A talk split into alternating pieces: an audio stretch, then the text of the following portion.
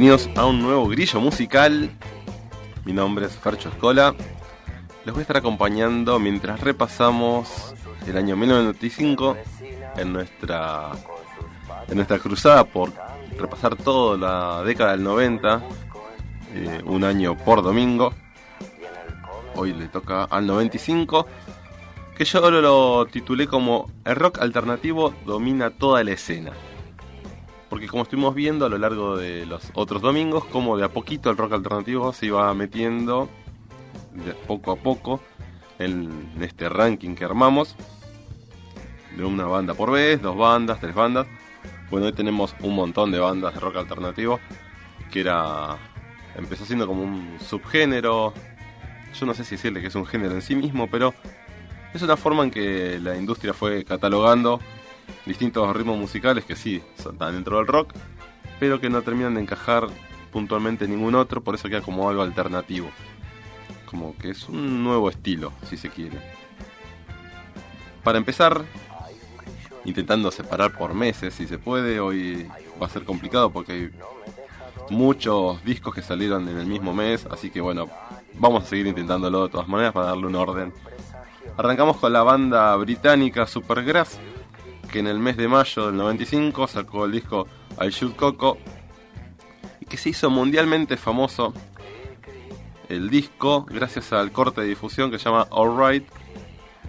La banda es de Britpop con tendencias hacia el rock alternativo, salida desde Oxford y sacaron 5 cinco, singles, 5 sencillos. Y siendo el último ellos Alright, donde realmente la pegaron fuerte con ese no solamente porque el tema es muy pegadizo y alegre, sino que también tuvo mucha rotación, mucha influencia la rotación que tuvo en MTV, porque MTV jugaba un papel preponderante, la radio y MTV, esos dos eran los dos pilares fundamentales de la difusión de música durante la década del 90, 80 y 90, pero bueno, la que nos convoca hoy en día es el los 90, así que si tenían un buen videoclip y lo podían pasar por MTV, la iban a pegar muy bien seguramente. Así que, sin más, vamos a escuchar All Right de Supergrass.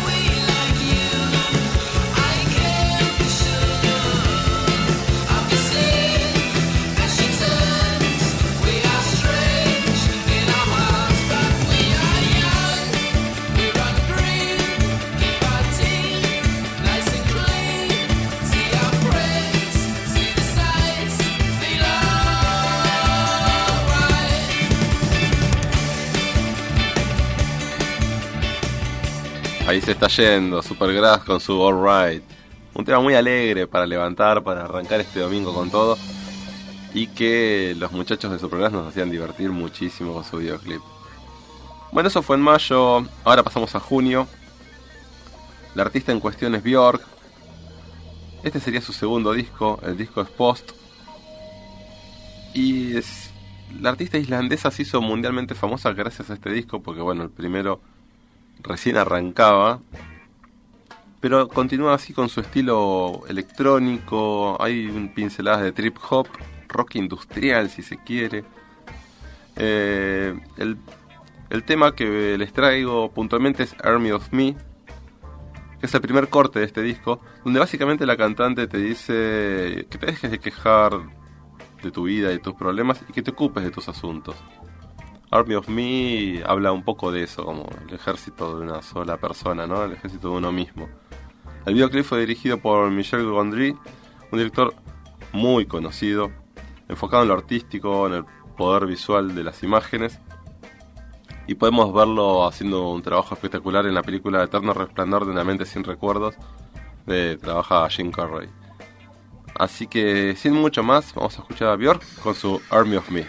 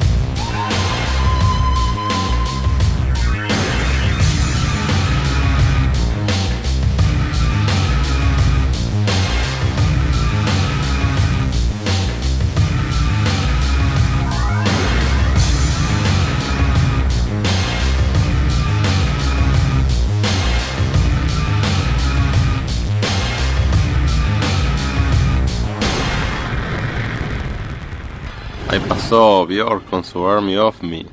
Tremendo, bien, un buen representante del rock industrial que estaba surgiendo en ese momento. Un poquito había aparecido dando pinceladas el año anterior con Nine Inch, Nine Inch Nails. Siempre tengo un problema para el nombre de esa banda. Que es como el abanderado del rock industrial. Ya tendremos algún que otro exponente más a lo largo de los 90 porque era un género que se mantuvo hasta finales de los 90. Bueno, seguimos en junio. La artista canadiense Alanis Morissette lanza el disco Jagged Little Pill que contiene el tema You Ought to Know. El disco Jagged Little Pill es el tercer disco de estudio de ella, pero es el primero que es lanzado internacionalmente. Tiene un montón de cortes ese disco. La verdad que es un gran disco tuvo muchísima rotación en las radios, en MTV. Y entró en el subgénero que estaba surgiendo en ese momento, que sería el post-grunge. Son, como les explicaba la vez pasada, las bandas que surgen, su popularidad después de lo que vendría a ser el fallecimiento de Kurt Cobain, que es donde se empieza a ir desapareciendo el grunge de a poquito. El baterista que formaba parte de la banda que acompañaba a Alanis Morissette y que formó parte de, la grabación de- del disco y sobre todo del tema You Oughta Know, no es ni más ni menos que Taylor Hopkins, terminó siendo el baterista de Foo Fighters inmediatamente después de, de haber grabado este disco y cuando ya lo convocaron para formar parte de la banda, que ya tocaremos el tema un poquito más adelante. Como para que sepan que Alanis está acompañada de un gran talento a la hora de ejecutar la batería. Así que sin mucho más, vamos a escuchar Oughta Know de Alanis Morissette y después al corte. I want you to know that I'm happy for you. I wish nothing but the best for you both. I know the version of me. Is she perverted like me? Would she go down on you in a theater?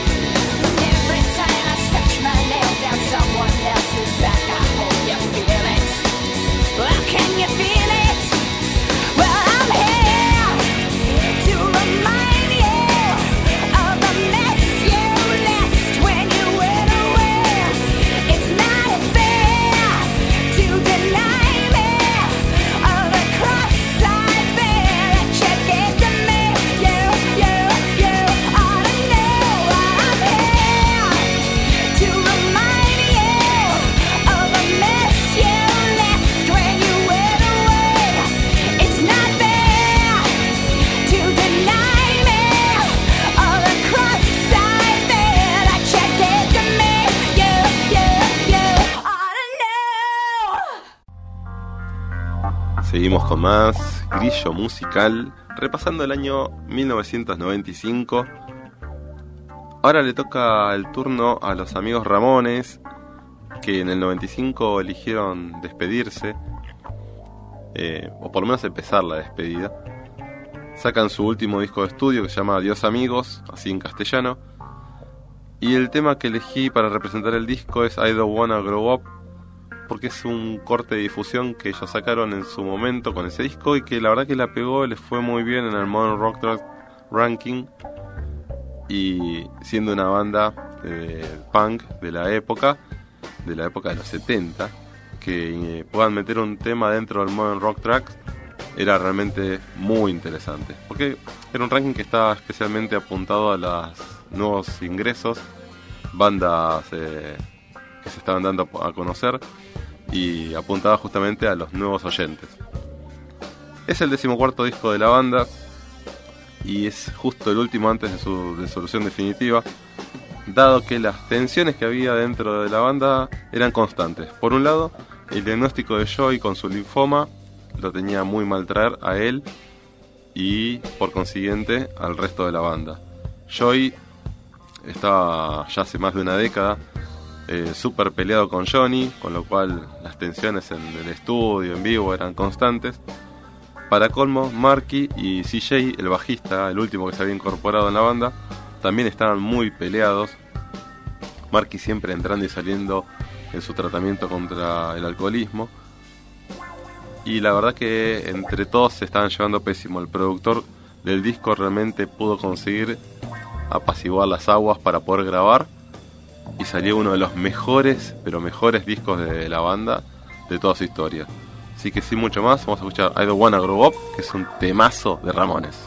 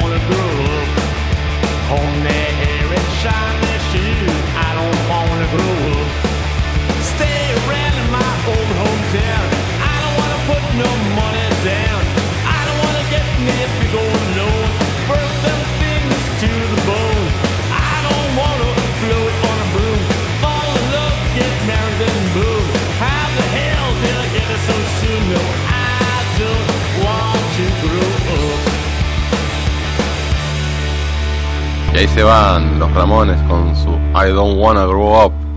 No quiero crecer, sería la traducción más literal. Seguimos en el mes de julio todavía. Como les dije, nos quedamos un tiempo largo. Ah, antes que nada, Para la gente que está escuchando por la radio, genial. La gente que está escuchando, lo aclaro, porque suena raro, ¿no? Que está escuchando en este momento por Spotify, o sea, que sí que esto no lo está escuchando en vivo, lo está escuchando grabado. Esto es como si fuese una especie de podcast en vivo al aire por una radio, para que tengan una idea cómo funciona el programa, porque muchas veces este, no queda claro por qué mando saludos, ¿no? La gente después lo escucha, no sé, el martes, el miércoles, porque está escuchando que yo mando un saludo a fulano, a mengano. Dice, bueno, justamente porque esto es un programa de radio que queda grabado, es un podcast en vivo. Grillo musical es como un podcast en vivo, chicos. Bueno, continuamos. Habiendo hecho esa salvedad que queda medio desconectada, pero bueno, tengo tiempo porque nunca lo había aclarado y siempre me lo, me lo preguntan. La banda en cuestión es Foo Fighter. eh, saca su álbum debut homónimo, Foo Fighters. Eh, Dave Grohl, el baterista de Nirvana, decide arrancar una banda por su cuenta una vez que la banda Nirvana dejó de existir. eh, una vez que falleció Kurt Cobain, desapareció Nirvana por completo. Y él ya venía escribiendo hacía tiempo temas eh, por su cuenta, que bueno, los quería grabar, los quería plasmar de buena forma, eh, de buena manera, y se le presentó esa oportunidad de poder sacar un disco, y no lo presenta como un disco solista, sino como una banda. Lo más eh, anecdótico de esto es que en la grabación del disco, la mayoría de los instrumentos los toca él. Por diferentes sesiones, él no, no, no, no convoca a nadie. Eh, solamente después de muchísimo tiempo eh, avisó que para el corte de difusión, este que separé, que es Big Me, eh, el bajo lo tocó Chris Novoselic y lo, lo comentó, no sé, creo en 2017, 2018, una cosa así. Fíjense cuántos, cuántos años después de todo esto.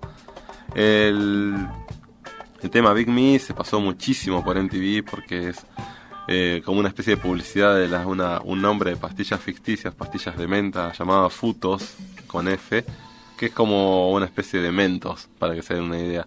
Y Foo Fighters dejó de tocar este tema en vivo, dado que los fanáticos le revoleaban eh, mentitas, esta, los mentos se los tiraban por la cabeza y decía era como que esté cayendo este un gran, gran- una granizada digamos del cielo y les dolía. Dice, esas cosas duelen, decía en un momento Dave Grohl. Así que por mucho tiempo dejaron de tocarlo en vivo para que no le tiren más las mentitas y después, bueno, lo volvieron a tocar. Se ve que ya pasó a la moda de revolearle mentas a Dave Grohl arriba del escenario. Así que bueno, sin mucho vamos a escuchar Big Me, un gran tema de Foo Fighters.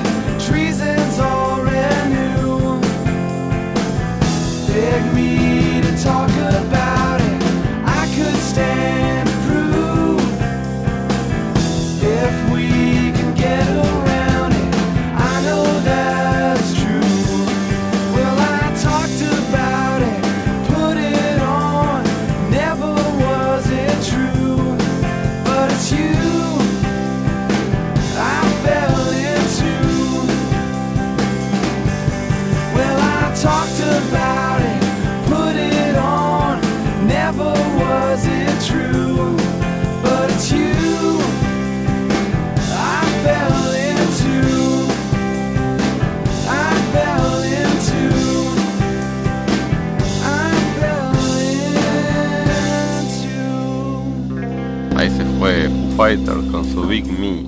tema tranqui, lindo, sutil, simpático. No, no parecía tanto así de Foo Fighters, pero sí, sí, sí, muy lindo tema. Pero esos sí son distintos géneros. Hay baladas, hay temas más potentes, así que es un discazo. El primer disco de Foo Fighters es un discazo, que tiene como una pistola de rayos láser de juguete en la tapa. Bueno, pasamos al mes de agosto. La banda Rancid lanza el disco And Comes the Wall, que es su tercer disco de estudio. Y con este disco comienzan a hacerse realmente conocidos gracias a la rotación de sus temas en, de vuelta en la radio y MTV. Siem- perdón que sea reiterativo, es que tengo que hacer hincapié en que esos eran los medios realmente muy, pero muy importantes en la década del 90 para que las bandas se hagan conocidas. Y bueno, sobre todo después de que aparecieron en, cartel Dookie de Green Day o Smash de The Offspring, las bandas punk empezaban a tener un poco más de representatividad y las discográficas querían empezar a perseguir nuevos talentos para que tengan entre sus filas su exponente de música punk. Un poco lo que significa el título del disco es eso, dice, se vienen los lobos, dice, vienen los lobos. Se refería a eso, a que Rancid veía como todas las discográficas se abalanzaban para tironearse diferentes artistas para llevarlos para sus lados. Ellos prefirieron, prefirieron quedarse con Epitaph, que es la clásica discográfica de música punk, eh, fundada por integrantes de Bad Religion, y siempre apostarían al género, y fueron muy fieles a ese tipo de discográfica, y a esa discográfica en particular, Epitaph hizo muchísimo por Rancid y por muchísimas bandas en general. El tema en cuestión que elegí es el corte de difusión que se llama Type Bomb, que es el tema más conocido de Rancid, que es bien, bien divertido, bien para arriba. Vamos a escucharlo.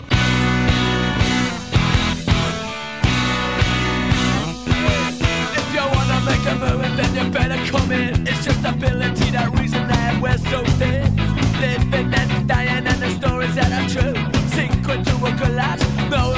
Through.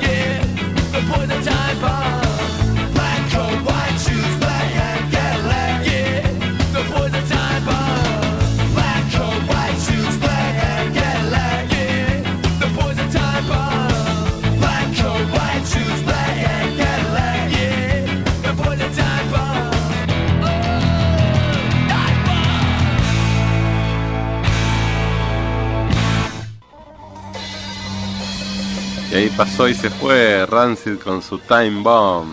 Bien para arriba, bien ska, bien ska. Ella es una banda bien ska punk, Rancid, se las recomiendo. Escúchenla, que es una tremenda banda, muy fiel a su origen así, bien ska punk, nunca cambió. Bueno, seguimos en el mes de agosto. La banda Garbage lanza su álbum debut llamado homónimamente Garbage y tuvo varios cortes de difusión. Yo separé el que se llama Only Happy When It Rained. La banda fue un éxito inmediato, logró lanzar eh, varios cortes y el tercer corte que yo separo es el que les digo. Un tema con una letra triste y oscura, pero con la música es alegre, ese contrapunto hizo que le vaya muy bien y triunfó mu- mucho de vuelta en la radio, en la TV. Y la ironía, bueno, es que después vino un tema que le fue todavía mejor, se llama Stupid Girl. Pero a mí me gustaba más Only Happy When It Rains y por eso lo seleccioné. Así que vamos a escucharlo y después seguimos con más grillo musical.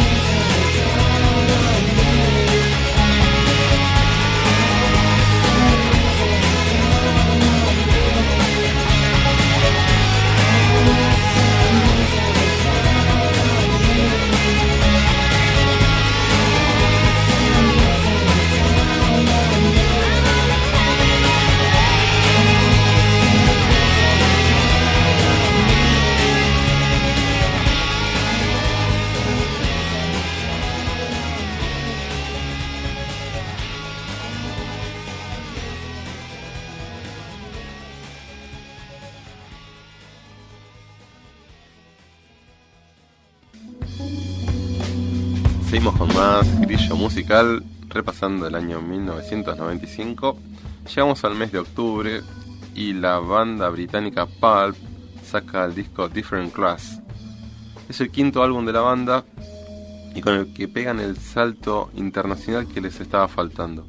En pleno auge del Britpop, se hacen mundialmente conocidos gracias a dos cortes de difusión que llevan en el disco. Por un lado Come On People y por otro lado Disco 2000 o Disco 2000. La banda tuvo muchísimo reconocimiento y popularidad en ese tiempo, en un periodo corto de tiempo. Porque ya para el 2001 se había disuelto, después hubo otras reuniones y giras, pero duró la banda un poquito y fue lo que quizás eh, ese tiempo fue lo que le dio muchísima intensidad y muchísimo reconocimiento y ponerse un poco a la par, o intentar estar a la par, mejor dicho, de lo que fue Blair, Oasis o diferentes bandas de Britpop. Sin mucho más, vamos a escuchar Come On People de Pulp, que es un temazo.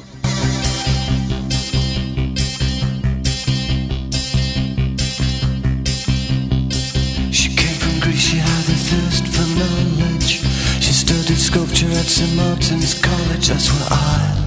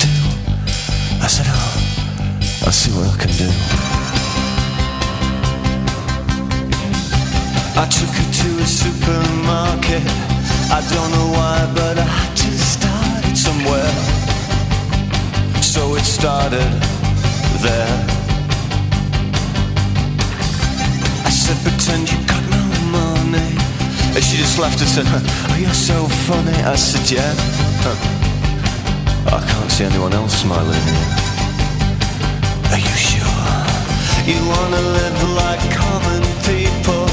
You wanna see whatever common people see. Wanna sleep with common people. You wanna sleep with common people like me. But she didn't understand. And she just smiled and held my hand. I went to above the shop. I cut your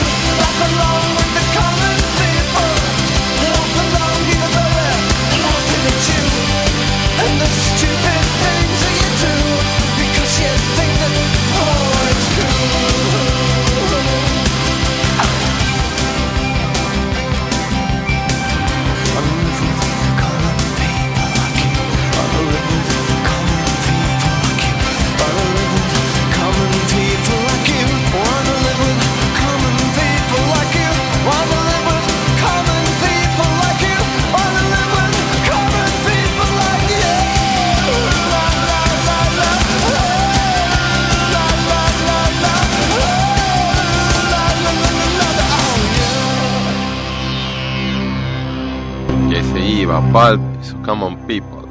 Temazo. Bueno, manteniendo todavía la línea del Britpop y continuando durante el mes de octubre de 1995, Oasis saca el disco What's the Story Morning Glory. Es el segundo disco de la banda de estudio y con el que consiguen posicionarse como referentes del Britpop a nivel internacional. Ellos ya venían eh, siendo muy conocidos con el disco anterior. Y como en Inglaterra, digamos, este, estaba Blur, eh, Suede, eh, bueno, se sumó Pulp, ahora como nombré hace un ratito. Toda la movida de Britpop estaba surgiendo hacia el resto del mundo. Inglaterra se vuelve a posicionar como un referente musical, dado que todo el foco estaba puesto en su momento en el grunge de Estados Unidos y había perdido totalmente el interés en Inglaterra, pero dado que aparecieron toda esta movida de bandas nuevas, de vuelta todo el mundo vuelve a ver hacia la gran isla europea a ver qué es lo que estaba pasando. Con eso Oasis se hace completamente famoso, sacan varios cortes de difusión de ese disco. Bueno, para más si quieren pueden ir a escuchar el programa dedicado a Oasis completamente entero de Grillo Musical, lo buscan en Spotify, les va a encantar. El tema que elegí para identificar este disco no es ni Wonderwall ni Champagne Supernova, sino Don't Look Back in Anger, que es el primer eh, de difusión que sale con la voz principal de Noel Gallagher en lugar de Liam. Noel es el gran compositor y guitarrista de la banda, pero no era el que principalmente cantaba, sino cantaba muy de vez en cuando. Así que bueno, vamos a escuchar Look Back in Anger por el gran Noel Gallagher.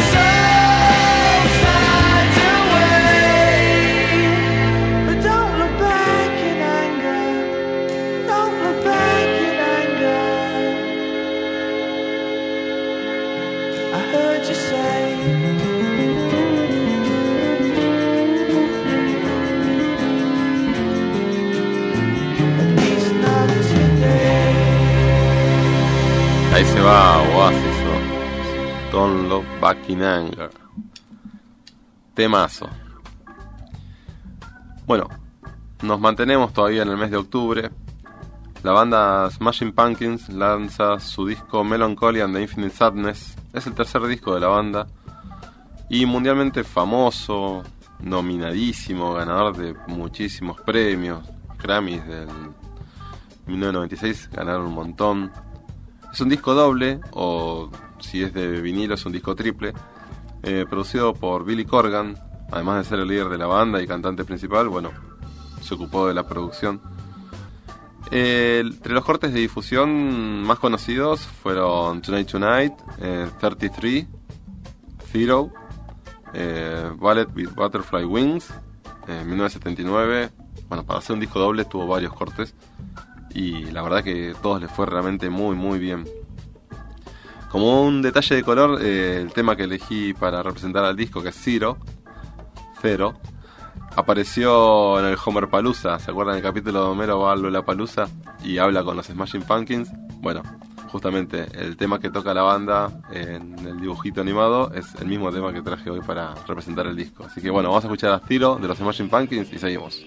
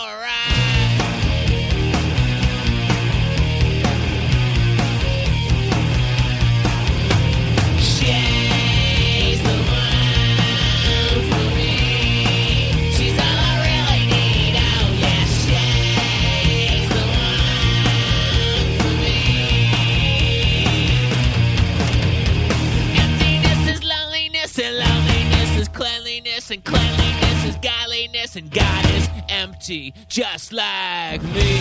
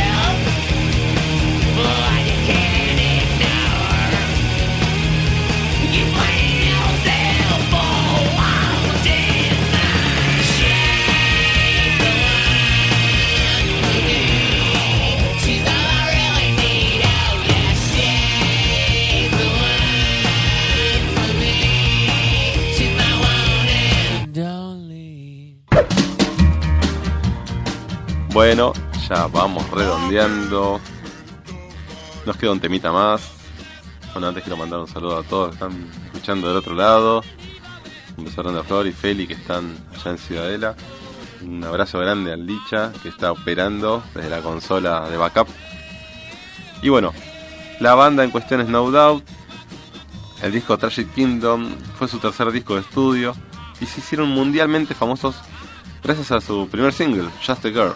Un tema que escribió Gwen Stefani sin ayuda de su hermano Eric, que era donde siempre la estaba colaborando con las letras y las melodías de los temas. Y bueno, Eric se fue de la banda un tiempito antes de que el disco se lanzara, así que bueno, tuvo reconocimiento por autor de muchos de los temas, inclusive el, el multipremiado Don't Speak. No Doubt demostró que el ska seguía vivo y podía seguir siendo popular. Así que bueno, sin mucho más, te mando un beso grande. Vamos a escuchar Just a Girl, un tema de No Doubt. Y que tengan un muy buen fin de semana. Nos vemos el próximo domingo. Chao.